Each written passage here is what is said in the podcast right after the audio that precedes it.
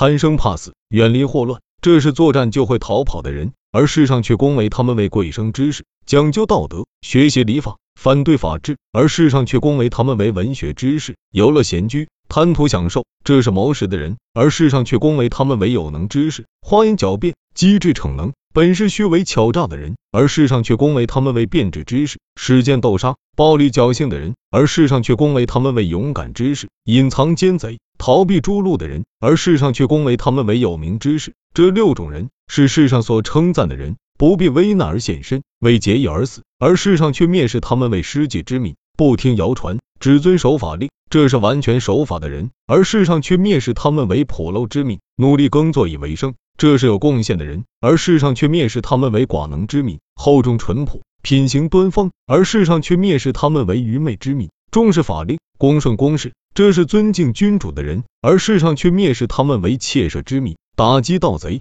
制止奸谋。这是显扬君主的人，而世上却蔑视他们为产谗之民。这六种人是世上所毁谤的人，奸诈虚伪无益于事的六种人，而世上却如此恭维。耕战劳作有益于事的六种人，而世上却那样诽谤，这就叫做六反。平民在读书做官之前，根据个人私利而抬高自己的声誉；君主听到不实的名声而力请聘问，而在利之下必有利在。百姓根据个人的利害而诽谤某人，君主受蒙蔽而蔑视某人，蔑视之下必然遭受迫害。所以。得到美名受赏的人都是营私舞弊有罪之人，而遭受毁害的人却是公正善良而应得到奖赏的人士。如果这样还想国家富强，是根本做不到的。古有句谚语：治国犹如洗发，洗发虽然要洗掉一些头发，但是一定得洗。爱惜洗掉的头发而不洗，就是忘却了生长头发的好处。这是不懂权衡得失的缘故。毒疮放脓是疼的，服药是苦的，因痛苦就不去放脓服药，就很难活命，病也好不了。而今上下交往没有父子之恩，还要推行正义约束，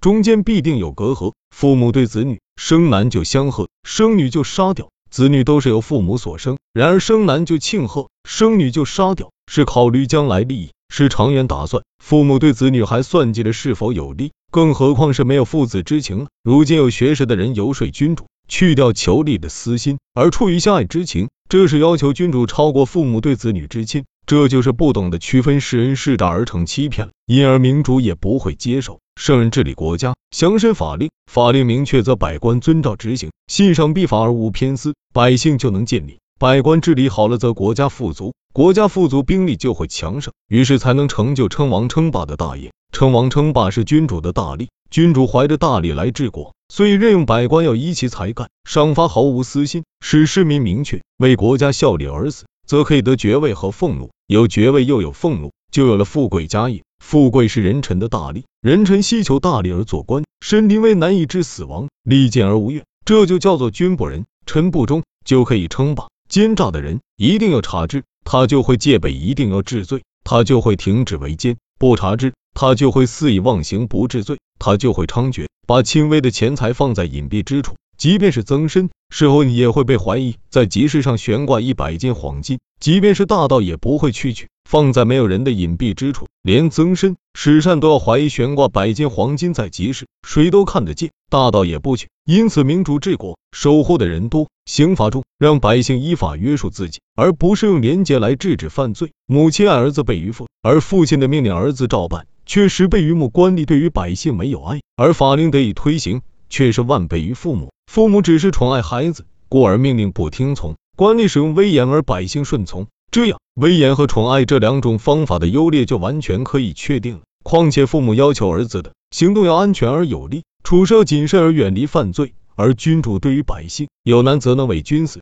平时则能尽其力。双亲用慈爱教育儿子，求得平安有利而不听从；君主没有爱和力，而要求百姓拼死向前而令行。明主了解这种情形，故不存恩爱之心。而增加威严之势，所以母亲用慈爱教子，儿子多半败家；父亲把爱用打骂来训斥，儿子多半学好。这就是用威严的缘故。如今各人家置产，互相砥砺，忍饥受寒，互相强迫，艰苦劳作。尽管遭遇兵灾、饥饿、荒年，而最终得到暖衣美食的，必定是这个家。用衣食怜悯，用小恩小惠使之安乐。到了天灾荒年，卖子卖妻的也必定是这个家。所以法治治理是先苦而后有长远之利。仁爱之道是苟且一时的安乐，而后困苦无穷。圣人衡量二者的轻重，看到大理之所在，所以用法治让他们互相忍受，而抛弃人人的互相怜悯。学者的言论都主张轻刑，这是乱王之术。欣赏必罚是鼓励立功而禁止为非的，奖赏后就会引起人们得奖之心气，刑罚重就会使人们不敢为非之心急。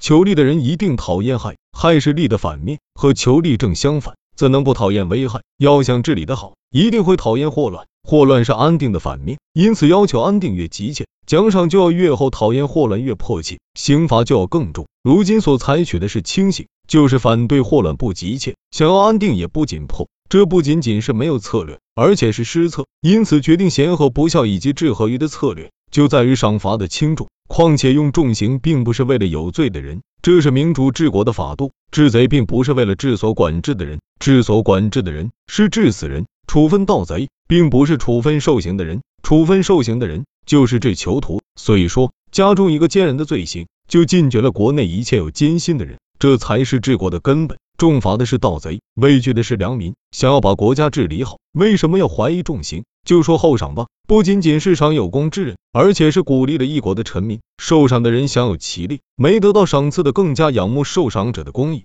酬劳了一个有功的人，而鼓励了一国之民。要治好国家，为什么要怀疑后赏的作用呢？现在不懂治国的人都说重刑伤民，轻刑就可以禁止为非了，何必用重刑呢？这是不明治国之理的。用重刑能禁止的，用轻刑未必能禁止；用轻刑能禁止的，用重刑也肯定能禁止。因此，君主设重刑而奸诈全禁止，奸诈全禁止，对百姓会有什么伤害呢？所说的重刑，奸诈之人得利小，而君主所加的刑罚重，百姓不会因小利去犯重罪，所以奸诈肯定会禁止。所说的轻刑，奸诈之人获利大，而君主的刑罚小，百姓就会羡慕他的利益而轻视他的罪过。所以奸诈就不能禁止。所以先生有句谚语：没跌倒在山间，而竟跌倒在蚁穴上。山太高，登山的人谨慎而行；蚂蚁穴是小土包，人们把它看清了。如今轻刑法，百姓必定会看清。触犯法令而不诛戮，就是驱赶全国的百姓犯罪，而遗弃他们触犯法令而诛戮，成为给百姓设陷阱。所以轻刑就是百姓的蚁穴、小土包。因此采用轻刑的治民方略，不是祸乱国家。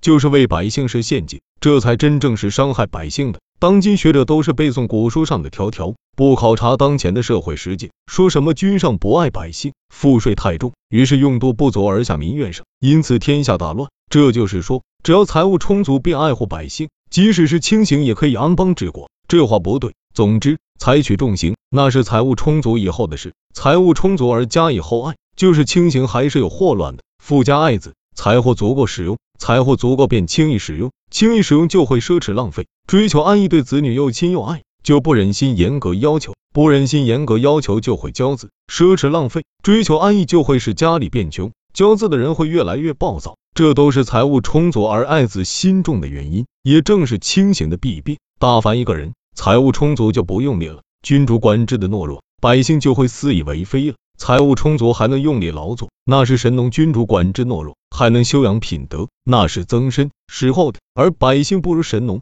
不如曾是，这是很清楚的。老丹说过，知足就不会受侮辱，知止就不会有危险，因为有侮辱有危险，才不追求富足以外的事。那是老丹，而今认为百姓富足了就可以安定了，就是把百姓都看成是老丹了。所以夏桀虽贵为天子，还是满足不了他的尊贵欲望；虽富有四海。还是认为宝物不足，君主虽能使百姓富足，而不能使他们都成为天子，而夏桀又未必以天子为满足，这样即使能使百姓满足，又怎么能治理国家呢？所以民主治国，让百姓事事劳作，生产财货，制定赋税以均贫富，以优厚绝禄使贤能尽力，以重刑禁止奸邪，使百姓以利器而致富，因为国做事而治贵，因国而治罪，因公而治赏，不去向慈爱恩惠的赏赐，这才是帝王之政。人都睡着了。就不知道谁是盲人，谁都不说话，就不知道谁是哑巴。醒了让人们看，让人们回答，盲人和哑巴也就记穷了。不听其言，有无本事就无法知晓不委人其事，也无法知晓有无才干。